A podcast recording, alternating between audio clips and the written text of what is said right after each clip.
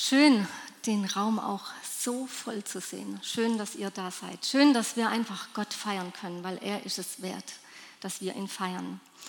Und wie Katja vorhin schon gesagt hat, heute geht es in dieses Ende unserer kleinen dreiteiligen Reihe, das Ende der Rastlosigkeit. Und wir haben uns in den letzten Wochen damit auseinandergesetzt, dass wir in einer Zeit leben, die so eine enorme Geschwindigkeit mit sich bringt all die Anforderungen, die auf uns einprasseln, all die Informationen, die so tagtäglich kommen, alles prasselt irgendwie so ungefiltert auf uns ein.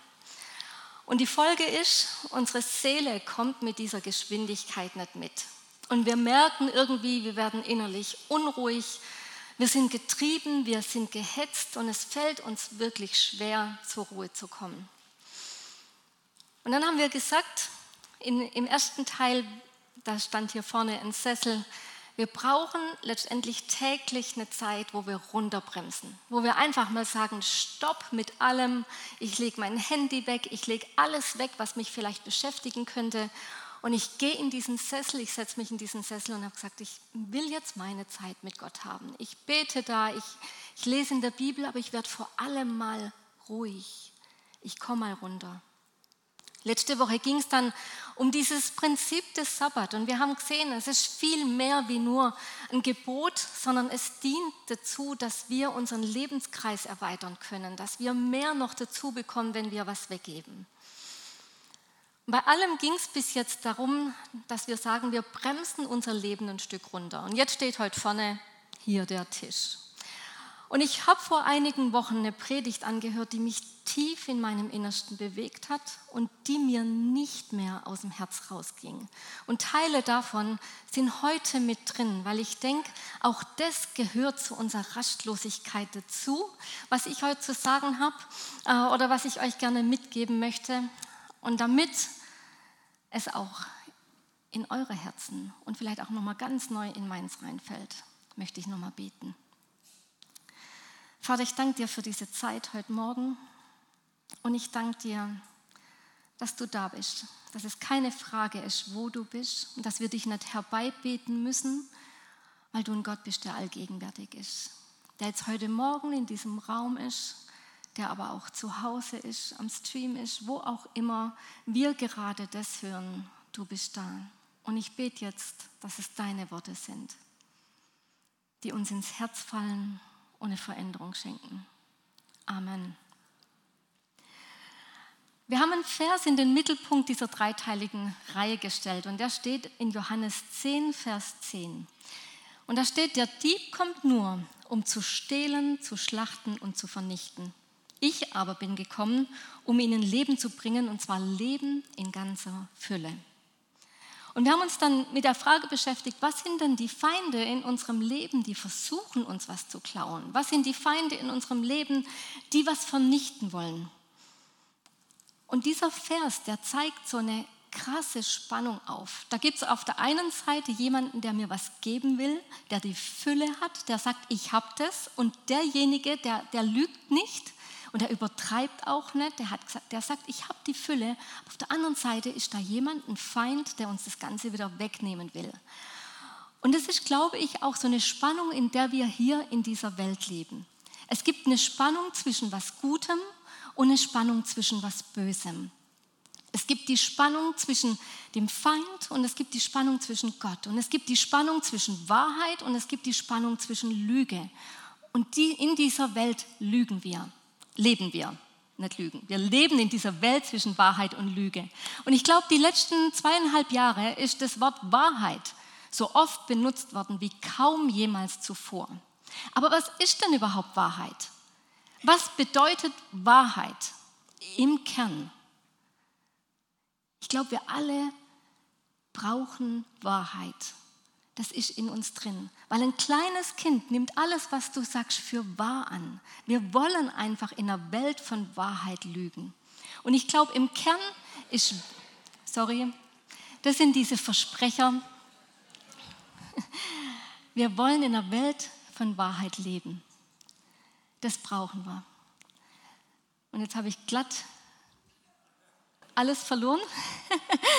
ähm, aber ich glaube, Wahrheit im Kern ist Realität. ist, wenn was wahr wird. Ich kann zum Beispiel sagen, ich kann fliegen.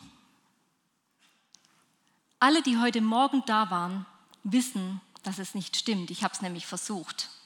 Ich habe versucht, hier die Treppe runter zu fliegen und vielleicht sind mir deswegen auch gerade schon Worte abhanden gekommen. Ich bin dummerweise auf dem Kopf und Arm gelandet.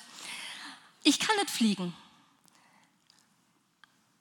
Aber wenn ich jetzt sage, draußen scheint die Sonne und ihr geht raus, dann ist das die Realität. Also wenn was Realität wird, dann heißt es, das ist die Wahrheit. Und unser Gehirn ist hochkomplex.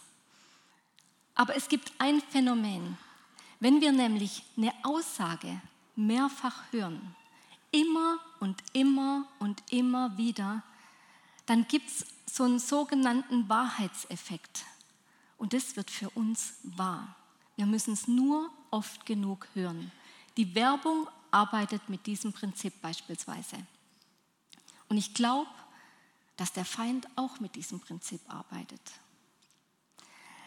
Und es macht uns in gewisser Hinsicht auch ein bisschen manipulierbar. Wir müssen nur manche Dinge oft genug hören und schon glauben wir es und es wird wahr.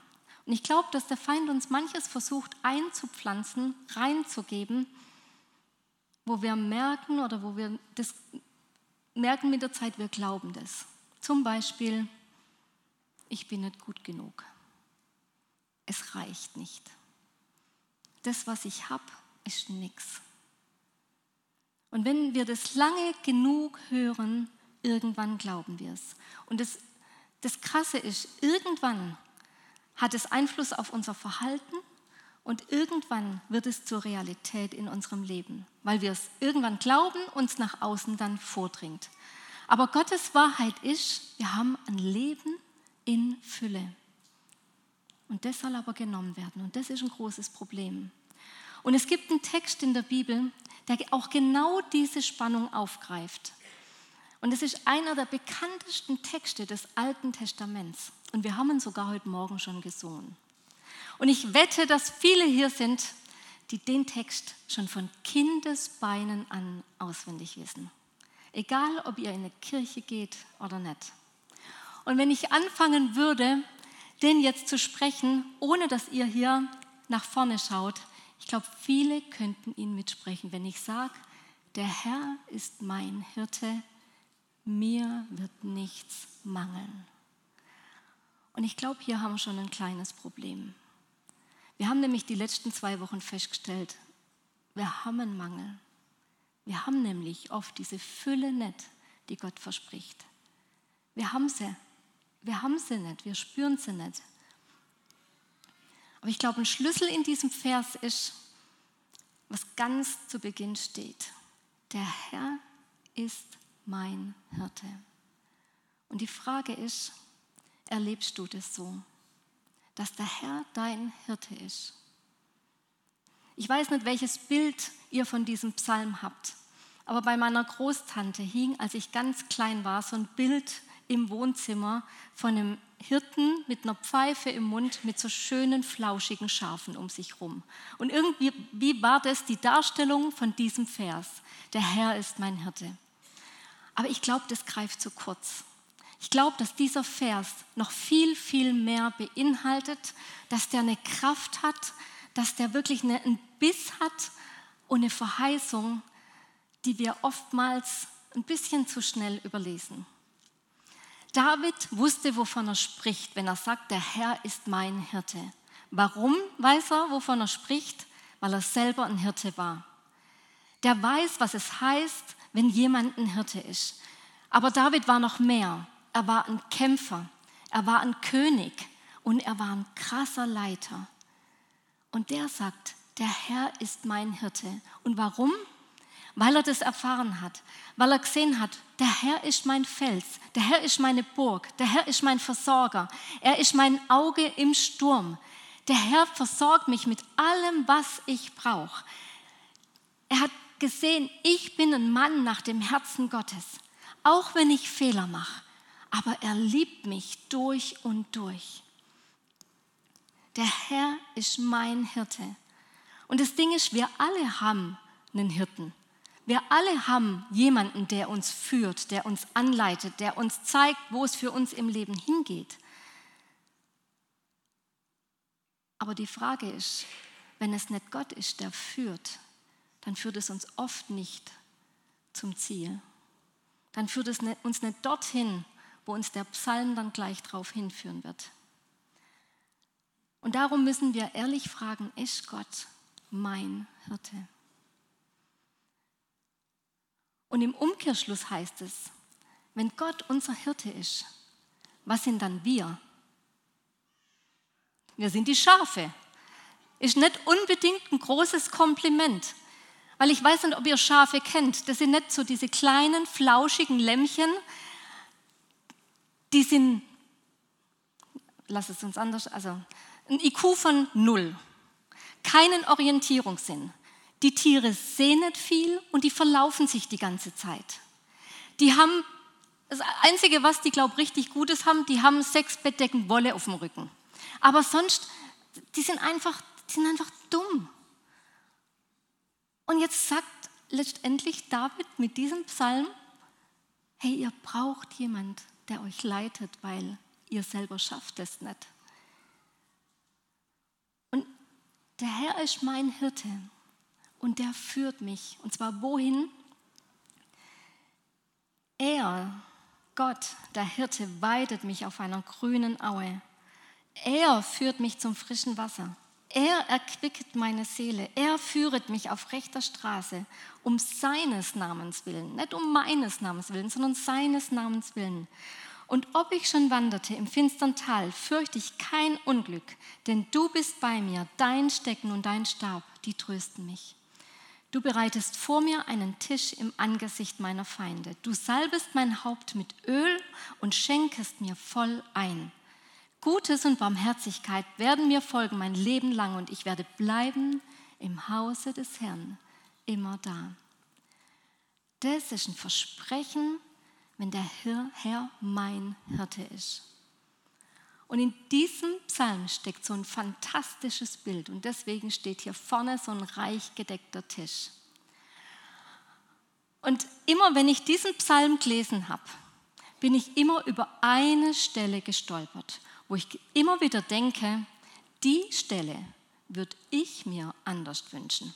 Alles ist cool, alles ist richtig gut, aber es ist dieser Ort, wo der Tisch hier steht.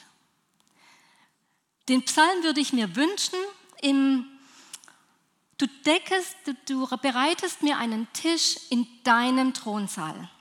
Feinde haben keinen Zugriff oder die gibt es vielleicht auch gar nicht. Und wenn, müssen die draußen bleiben. Schön wäre dann aber ein Fensterplatz, dass ich rausgucken kann und sehen kann, wie sie alle vernichtet werden. Aber an deinem Tisch habe ich Ruhe. An deinem Tisch sind nur wir zwei. Ein Dinner for two. Aber es steht, er deckt den Tisch im Angesicht meiner Feinde. Inmitten meiner Herausforderungen, in meiner Krise. Und jetzt ganz plastisch, ganz anschaulich. Ich habe hier einen richtig schön bereiteten Tisch. Da ist alles drauf. Und nun stellen wir uns mal vor, ihr seid es nicht tatsächlich, aber ihr seid meine Feinde. Ihr seid meine Probleme. Ihr seid meine Krise. Ihr seid meine Krankheitsdiagnose, von der ich noch nicht weiß, wie sie ausgeht. Ihr seid all das, was mir mein Leben schwer macht. Ihr seid Menschen, die über mich lästern. Ihr seid Menschen, die Unwahrheit über mich verbreiten. Ihr seid es nicht tatsächlich. Aber das ist doch die Welt, in der wir leben, oder? Das sind doch Dinge, die in unserer, in unserer Welt vorkommen können. Dinge, die schief gehen. Finanzielle Desaster in meinem Leben. Und nun sitze ich hier an einem reich gedeckten Tisch. Und Gott sagt, Melanie, inmitten von dem allem decke ich dir reich ein. Und ich, salb deinen, ich salbe dein Haupt mit Öl. Das heißt, ich habe eine Berufung für dich. Ich habe was mit dir vor. und ich schenke dir nicht ein bisschen was ein, sondern ich schenke dir richtig voll ein, so richtig im Überfluss. Das heißt, ich versorge dich mit allem, was du brauchst. Und ihr Lieben, das ist diese Einladung in dem Psalm, an den Tisch zu kommen. Und das, was wir hier vorne haben, das ist Christsein. Es gibt Probleme um mich herum und dann gibt es einen reich gedeckten Tisch. Und diesen Tisch hat kein geringerer gedeckt als Gott. Er hat ihn gedeckt und er hat ihn bezahlt. Und wir dürfen dran Platz nehmen. Und er sagt, hey, komm mal zur Ruhe in all deinem Trubel, in all dem, was um dich herum los ist. Und das Einzige, was ich tun muss, ist, dass ich Platz nehme. Aber wir haben auch gehört, der Feind kommt, um zu stehlen. Er kommt, um dir deine Berufung zu rauben und er kommt, um dir das Gute und Wertvolle aus deinem Leben rauszuklauen. Und seine Taktik sind Lügen. Und seine Taktik ist Täuschung. Und das Ziel ist, die Beziehung zwischen mir und Gott zu zerstören und die Beziehung zu meinen Nächsten, zu meinen Lieben zu zerstören. Das ist die Taktik und das Ziel des Feindes. Und er versucht sich immer wieder hier in irgendeiner Form reinzuzwängen. Und wie schafft er das? Lasst uns mal schön gucken, was die Indizien dafür sind, dass der Feind mit an meinem Tisch sitzt. Und ich glaube, ein Indiz ist schon mal, dass ich dass ich schon gar nicht Platz nehme. Dass ich komme in meiner Hektik, in meinem Trubel, in meinem vollen Leben und sage, boah, was ist das für ein krasser Tisch? Wie cool sieht der aus? Boah, da gibt es da gibt's Trauben, da gibt es alles. Boah, hey, und, und Gott sitzt hier bei mir am Tisch. Da gibt es sogar, Moment, Gott kennt mich. Ha, da gibt es sogar meinen Kaffee. Und ich, ich nehme mir geschwind was weg und sage, ey Gott, das ist so wundervoll. Das ist echt, und ey, du bist da. Moment, Moment, ähm, können wir auch schon ein Selfie machen? Hoppsa. Dann lade ich es hoch und ein bisschen müssen wir das Bild vielleicht noch, noch bearbeiten. Keine Ahnung, ey, die Leute in meiner Gruppe, die werden Augen machen. Gott bei mir am Tisch. Und Moment, ähm, halt, da fehlt noch was. Ach, da. Muss ja fromm aussehen, das Ganze ein bisschen hintrapieren. Moment, so wie ich halt, Moment, ich lese ja drin. So, so, ah, Moment. Okay. Oh. Weg. Aber ey, ich, ich habe keine Zeit. Das nächste Treffen wartet schon. Ich, keine Ahnung, wann ich wieder kommen kann, aber ey, der Tisch, der ist echt der, der Spombe. Richtig gut. Ist vielleicht übertrieben, aber genau so läuft es oft. Geschwind vorbei, geschwind irgendwas nehmen, geschwind bewundern, aber mehr, mehr leider nicht. Und ich glaube, die, die erste Wahrheit ist schon ganz simpel. Und es liegt an uns, ob wir es tatsächlich machen. Das wird uns niemand abnehmen. Dass ich nämlich sage, ich nehme Platz. Weil wenn ich hier sitze, dann sitze ich hier schon mal. Dann nimmt mir den Platz niemand mehr weg. Aber der Feind, der gibt nicht auf. Der hat noch viel mehr vorbereitet. Was er als nächstes macht, ist, dass er sagt, Melanie, guck mal, der Tisch da drüben. Der sieht aber auch lecker aus. Bei dir, ein paar Tomaten, ein bisschen Brot. Guck mal, was die da drüben eingedeckt haben.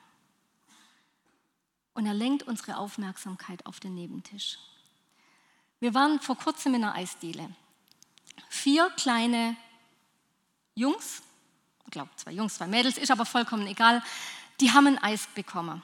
Und die Bedienung hat wirklich darauf geachtet, dass alle Eisbecher gleich groß sind. Muss ja dann auch sein. Und so kamen diese vier Eisbecher und die, die haben sich mega darüber gefreut. Die haben genossen, die haben, bis einer gemerkt hat, der andere hat zwei Smarties mehr auf seinem Eis. Und so ist es oft in unserem Leben. Wir gucken rum und denken, boah, der andere hat aber mehr als ich. Und es kann sogar stimmen, dass jemand anders mehr hat. Die Frage ist, sage ich, das reicht mir aus, was auf meinem Tisch ist, weil ich weiß, Gott selbst hat ihn für mich eingedeckt. Aber der Feind kommt oft und sagt, das, was du hast, ist nicht genug. Vielleicht ist eine andere Frau am Nebentisch, die dir noch viel mehr bieten kann wie deine eigene Frau. Vielleicht ist der Mann am Nebentisch erfolgreicher und du denkst, boah, die haben aber ein Glück oder ein größeres Haus oder, oder was auch immer, eine krassere Berufung, was auch immer. Der Feind lenkt oft unseren Blick ab auf den Nebentisch. Und wenn er das nicht schafft, dann sagt er, du, weißt du was, eigentlich bist du gar nicht gut genug. Das ist das Nächste, mit dem er um die Ecke kommt. Du, du, du, was bist denn du schon? Du bist doch nichts. Und ich treffe so viele Menschen, wo ich denke, das sind so kostbare Menschen, so kostbare Perlen. Und wenn man mit ihnen sich unterhält, dann kommt oft, ich schaffe das einfach nicht. Ich bin nicht gut genug. Ich kann das nicht. Das soll jemand anders machen. Ich habe nicht die nötige Ausbildung dazu. Ich habe alles, was ich habe, reicht nicht, um das zu tun, was ich tun will oder tun soll. Das ist das Nächste. Ich habe nicht die Erfahrung, ich bin nicht intelligent genug, ich habe den Krips nicht irgendwas zu tun. Und das wiederholen wir so lange, bis es für uns zur Realität wird, bis wir es glauben, dass wir nicht gut genug sind.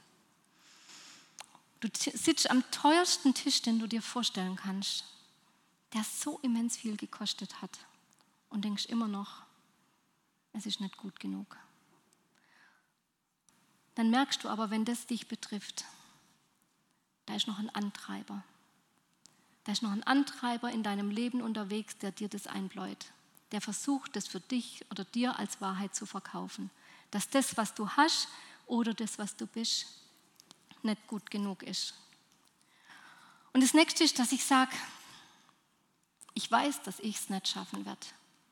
Ich packe das einfach nicht. Mit dieser Diagnose, ich kann mit dieser Diagnose nicht umgehen.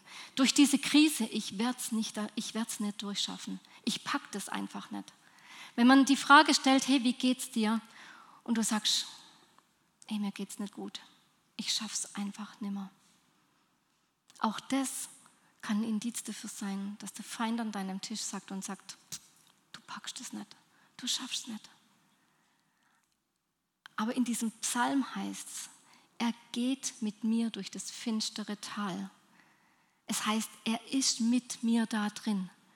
Und das ist eine Wahrheit. Er baut vielleicht keine Brücke irgendwo drüber. Wir werden nicht irgendwie einen leichten Weg haben. Aber auf unserem Weg, in unseren Schwierigkeiten, ist Jesus dabei. Und er sagt, ich werde nicht von deiner Seite weichen. Und du wirst es schaffen, weil ich bei dir bin. Der Feind, er lässt dich nicht innehalten. Er treibt dich an, er treibt dich weiter. Er gibt dir immer wieder Impulse zu sagen, hey, es muss noch mal schneller gehen. Das, was du hast, ist nicht gut genug. Das, was hier ist, das reicht alles nicht aus. Du bist nicht gut genug und du wirst sowieso nicht schaffen. Das sind oft die Antreiber in unserem Leben und das sind oft die Dinge, die uns all das, was hier ist, all die Fülle in unserem Leben die uns das rauben wollen. Und er macht sich damit breit an unserem Tisch. Und die Frage ist, was machen wir jetzt? Wie nehmen wir ihm den Stuhl wieder weg? Wie schaffen wir es, ihn zu vertreiben? Wir haben ja mal gesagt, ganz am Anfang, wir wollen von der Lebensweise von Jesus lernen, wie er mit solchen Dingen umgegangen ist. Und er war auch mal in einer Situation, wo er versucht worden ist, wo er in der Wüste war und mit dem Feind konfrontiert worden ist. Und da gibt es in dieser Geschichte, da sehen wir, der war 40 Tage schon in der Wüste, bei Hitze, bei Kälte in der Nacht. Der hatte Durst und er war am Ende wirklich ausgehungert. Und das sind oft diese Zeiten, wo wir dann angreifbar sind. Nicht, wenn es uns gut geht, sondern wo wir eh schon merken, wir sind ein bisschen schwach und kraftlos. Und da greift er dann an. Und so war es dann auch.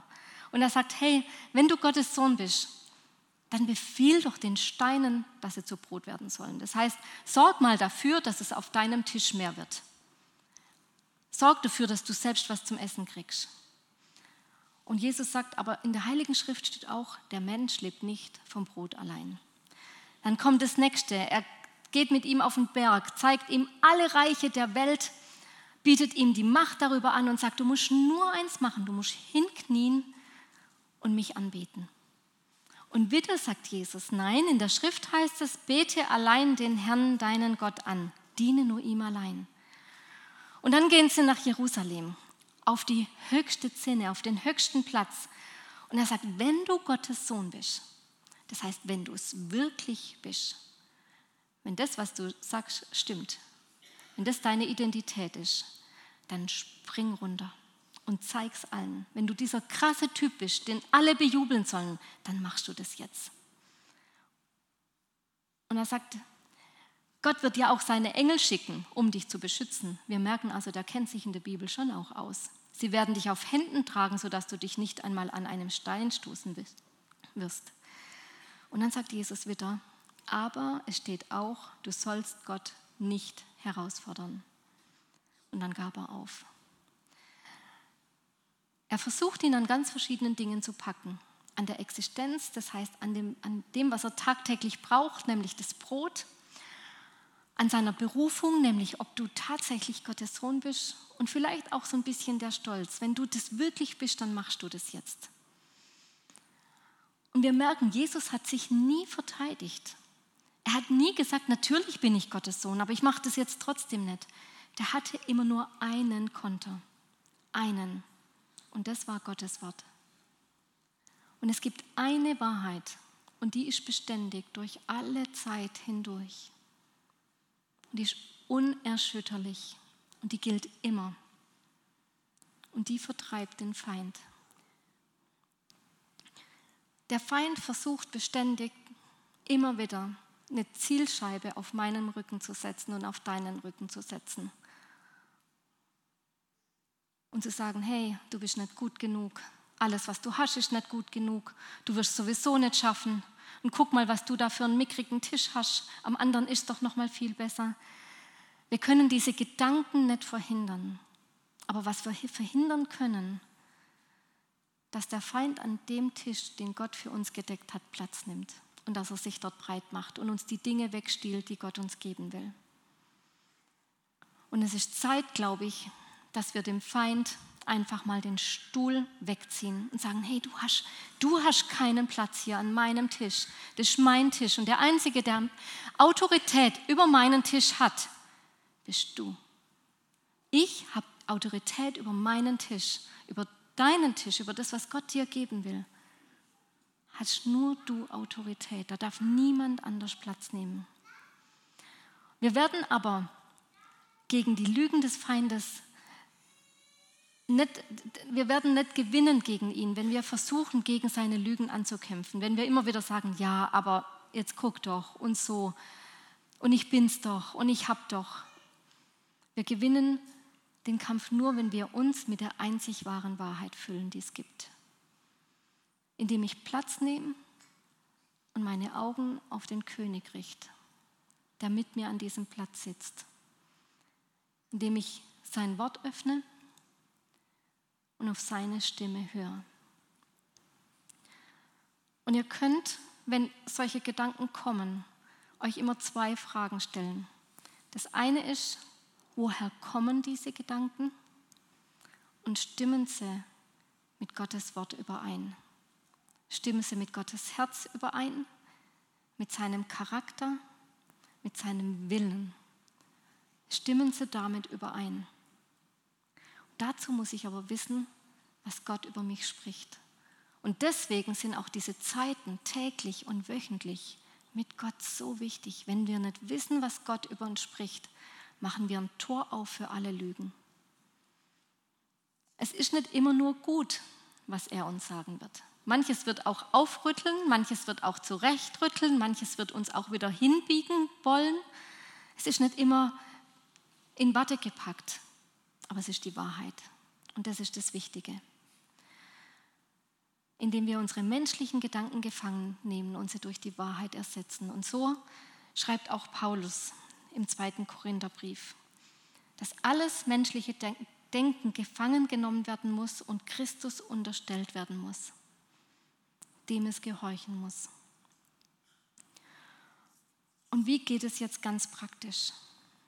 Ich glaube, der erste Schritt ist mal, dass wir uns nochmal hinsetzen an diesen Tisch, der so reich gedeckt ist, und uns mal drüber Gedanken machen, was sind denn Lügen in meinem Leben? Was sind Dinge, die sich eingeschliffen haben, die so oft schon auf mich niedergeprasselt sind, dass ich es für eine Wahrheit annehme? Dass du immer noch nicht genug tust, dass du immer noch nicht genug bist, dass niemand dich sieht, dass niemand dich liebt, dass alle sowieso gegen dich sind? Was sind die Lügen in deinem Leben, die du schon für eine Wahrheit angenommen hast?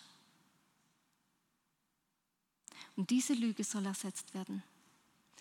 Und das geschieht, indem ich einfach die Augen auf den richte, der hier sitzt. Es ist Gott, der Allmächtige.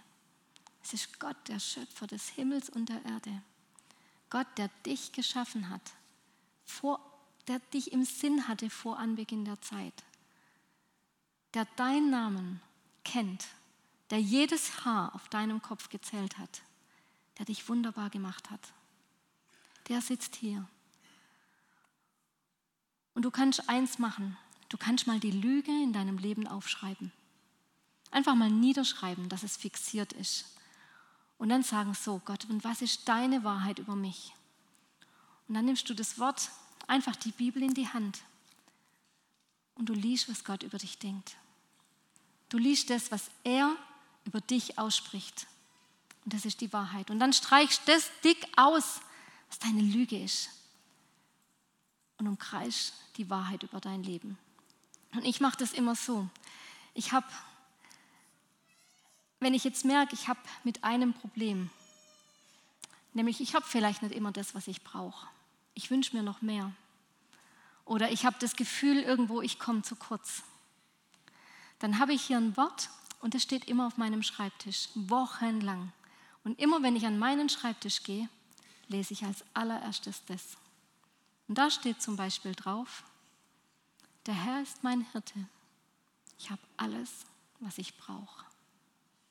Und das sage ich mir jeden Tag aufs Neue. Und es muss kein, keine solche Karte sein, sondern schreib es dir auf und hängst an deinen Kühlschrank, legst in deine Bibel und immer wenn du da vorbeikommst, lies es und sag, das ist die Wahrheit über mich. Es ist nicht sofort umgeswitcht. Wenn du jahrelang mit einer Lüge in deinem Leben gelebt hast und dir Dinge hast klauen lassen, dann ist das nicht innerhalb von zehn Sekunden erledigt. Sondern es braucht genauso Zeit, die Wahrheit in deinem Leben anzunehmen. Aber Gott möchte dir eine neue Wahrheit in deinem Leben geben weil er so einen reich gedeckten Tisch hat. Und dir sagt, hey, du bist, du bist mehr, mehr als gut genug. Und das kannst du für jede Lüge tun, die in deinem Leben ist.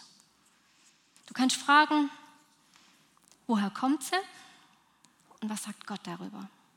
Stimmt es mit seinem Wort überein? Und wenn nicht, merze aus deinem Leben aus. Gottes Wort ist die Wahrheit. Der Dieb kommt, um zu stehlen, zu schlachten und zu vernichten. Ich aber bin gekommen, um ihnen Leben zu bringen, Leben in ganzer Fülle. Und dann geht es weiter. Vers 11 heißt es, ich bin der gute Hirte. Und ein guter Hirte setzt sein Leben für die Schafe ein. Und Jesus sagt, ich liebe dich so sehr, dass ich mir habe Nägel durch meine Hand und meine Beine habe treiben lassen dass ich gestorben bin für dich. Er sagt, ich bin der gute Hirte, aber ich bin gleichzeitig auch das Opferlamm, das alles gegeben hat, weil du es mir wert bist.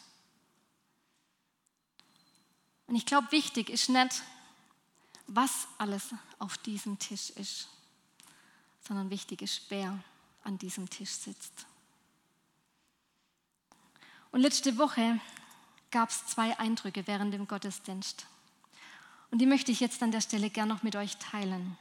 Der eine Eindruck war, wir haben irgendwie so ein Gefäß in der Hand, so ein Krug. Und wir versuchen an allen möglichen Stellen diesen Krug in unserem Leben zu füllen und rennen irgendwo hinterher und sagen, Jesus, was, was hast du für mich? Oder wo hat das Leben was für mich? Und wir versuchen verzweifelt, unseren Krug zu füllen, unser Gefäß zu füllen. Und vergessen dabei, dass wir selber das Gefäß sind. Das Gefäß, das gefüllt werden soll. Mit allem Guten, mit allem, was Gott hat. Und das Zweite war, wir haben letztes, letzte Woche das Lied gesungen, Christ is enough. Jesus ist genug. Und Jesus sagt, ich bin genug für dich. Glaubst du, dass ich gekommen bin, damit du Fülle hast? Glaubst du, dass ich gekommen bin, dass du Fülle hast? Und wo haben wir vielleicht die Lüge geglaubt, dass es nicht genug ist, was er für uns hat? Und ich glaube, letzte Woche hat Gott schon die Predigt von heute mit vorbereitet, weil es genau das trifft. Wo glauben wir, dass wir nicht genug haben, was Jesus uns nicht geben kann? Wo haben wir eine Lüge geglaubt, dass es nicht genug ist? Und dass wir das vielleicht mal mit in unseren Alltag nehmen und das vor ihm ausbreiten. Und sagen, du hast genug, du hast den Überfluss für mich. Und ich glaube, dass es Zeit ist, dass wir den Spieß umdrehen, dass wir den, die Zielscheibe von unserem Rücken abnehmen und sie ihm aufsetzen. Und egal, was dich betrifft, ob du denkst, ich werde es nicht schaffen, ich bin müde und ausgelaugt, ich bin allein, niemand ist da, ich habe Angst. Und so manches Mal denken Menschen auch, ich selbst bin ein Fehler dann will ich dir heute sagen, Gott sagt, du bist kein Fehler. Ich habe dich geplant, du bist gewollt. Du darfst schwach sein, denn ich vermag alles durch den, der mich stark macht. Du bist nicht nur genug, sondern du bist geliebt. Du bist noch mal viel mehr. Hab keine Angst und fürchte dich nicht. Ich werde immer mit dir sein. Ich werde deinen Fuß nicht gleiten lassen denn ich, der dich behütet, ich schlaf nicht. Und ich glaube, es ist Zeit, dass wir Herausforderungen in die Augen gucken und sagen, ich bin trotzdem berufen. Und ich bin trotzdem mit allem versorgt, was ich brauche. Lass es dir nicht rauben. Das, die Rastlosigkeit kann ein Ende haben, wenn wir Ruhe haben und wenn wir Lügen entlarven in unserem Leben und wir uns nimmer stehen lassen, was Gott uns geben möchte. Und ich bin überzeugt, dann erleben wir eine Fülle. Und lasst uns doch jetzt nochmal zum Abschluss gemeinsam Psalm 23 lesen. Der Herr ist mein Hirte und mir wird nichts mangeln. Er weidet mich auf einer grünen Aue und führet mich zum frischen Wasser. Er erquicket meine Seele. Er führet mich auf rechter Straße um seines Namens willen. Und ob ich schon wanderte im finstern Tal, fürchte ich kein Unglück, denn du bist bei mir. Dein Stecken und Stab trösten mich. Du bereitest vor mir einen Tisch im Angesicht meiner Feinde.